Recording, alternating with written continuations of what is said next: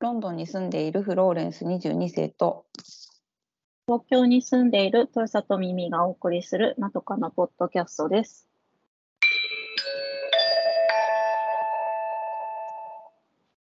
前髪斜めに切ってみました。このコーナーは、まとかの2人が長すぎる前髪のように気になって仕方ないことを15分くらいで斜め目線で切ってみるコーナーです。今回は私、耳が考えました。えー緊張コントロールについてです。えっと、はい私、最近ですね、まあ、学校に、まあ、いくつか行ったりとか、あと、まあ、習い事とかもしていて、あの、もう、頻繁に試験を受けることが多かった、多かったんです。っていうか、今日も、あの、調理の実技試験を受けてきたところなんですが、はい、あの、お疲れ様。どうし、あ はい、疲れま、疲れましたね。で、えっと、どうしたって人って緊張するじゃないですか、そういう試験の。うん、前など。うん、失敗したらどうしようとか、これできないと、みたいな感じで緊張すると思うんですが、なんか数々いろんなことをやってるうちに、その緊張をコントロールする。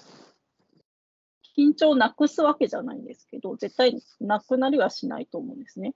うん、けど、コントロールする方法を自分なりに編み出したので、あの、まあ、ね、し試験期間、いろんな学校で入試なども行われている今の時期なので、ちょっとそのことについて話してみようかなと思っております。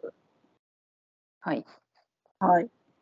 フローレンさんは結構緊張しいですか？はい。子供の時からそう見えないかもしれないけど、そうで、うんいいっぱいつ毎回毎回どうしてこの緊張を感じないといけないのかなと思って結構辛い思いをしてきましそうですか。でも人前とかで話すのは、なんかフローレンさんは得意そうなので、た。違うんだよね。だからそう言われちゃうんだよね。あの、うん子供の頃にさ、なんかあの、なん生徒代表のなんとか挨拶とか、なんかうん児童代表のとか、毎回毎回辛いわけ、嫌なわけ。うんねうんあの今だったらそういうないような気がするけど、当時うん暗記しなきゃいけないああ、はい経営者はいはい。が多かったわけ。うん紙にで話せば何でもないことなのに、うんどうして暗記がもう毎回苦痛なわけ。うんで、ドキドキして、もうどうしてこの緊張を私は毎度強いられるのだろうと思って、もう泣きたい気持ちだったわけよ、子供の頃。うんうん、だけど、そういうのをやると、お母さんとか喜ぶかなとか思っちゃうから頑張るわけよ。すごいいいいい子。いい子だよ、ほんとやんないか。とかさ、あとね、合唱団に入ってたの、子供の時。児童合唱団が。うんで、私、特別歌がうまい子じゃなかったんだよね、別に。うんあの合唱団に入るぐらいのなんか音符が読めるとかできたけど、試験があったからさ。うんけど、でも歌は別にうまくなかったの、そんなの知ってんのよ。だけど、あの、あの各パートでちょっとこう適当に先生が指してこう読唱者が決まっちゃったことがあったわけよ。うん。あソプラノからこの人この人このアルトからこの人みたいなね。でも本当適当に指さしたら私がそこに前にいただけなの。うん。後でみんなに妬まれて辛かったんだけど。うん。ででその歌がよくよくその合唱団が歌う歌だったものだからうん。何ヶ月に1回ぐらいの割合で何百人かの前で読唱しなきゃいけなかったっけ、おお、それはなかなかですね。うん、もう苦痛。前の日からお腹痛いわけ。うん。そうとかいっぱいそういうのをさあわ嫌なのにいっぱいしてきたからもう本当に嫌なの、緊張とか。でも今今もいっぱいそういうのやってんの大変なのだからでも、まあ、生きていれば大人になっても、まあ、そういう局面はやってくるわけじゃないですか。うん。でも結構授業のたびにまたちょっとそういう時があるたまに。ああとララジオとか。ああ、ねえ、それ、でも、なんか、ちゃんとこな、こなしてるっていうか、ね、ちゃんとやってるから、すごいなと。うん、ヘベレケになるその後。使い物にならないの？その後。うん。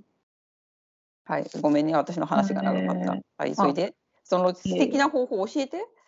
的な方法は、まあ、私なりのですよ、一応。まあ、うんその全員に当てはまるとは思わないんですけど、まあ、とりあえず第一に、自分は緊張してるなっていうことを軽く認識する。へえ。うん。で、その後、とりあえず、まあ、深く呼吸をする。うん。うん。で、その後、まあ、そう、えっ、とね、これはまあ、その前日とかからでもいいんだけれど、うん。うっすらうまくいくって思う。思っとく。うん。なんかぜ絶対うまくいく。あの、要するにね、あの、力を抜くことが大事だなと思ってるんですよ。全体的に。うん。で、絶対うまくいくっていうのはもうその時点で力が入ってるんですよね。うん。だから、うっすらうまくいくって思っとく。っていう。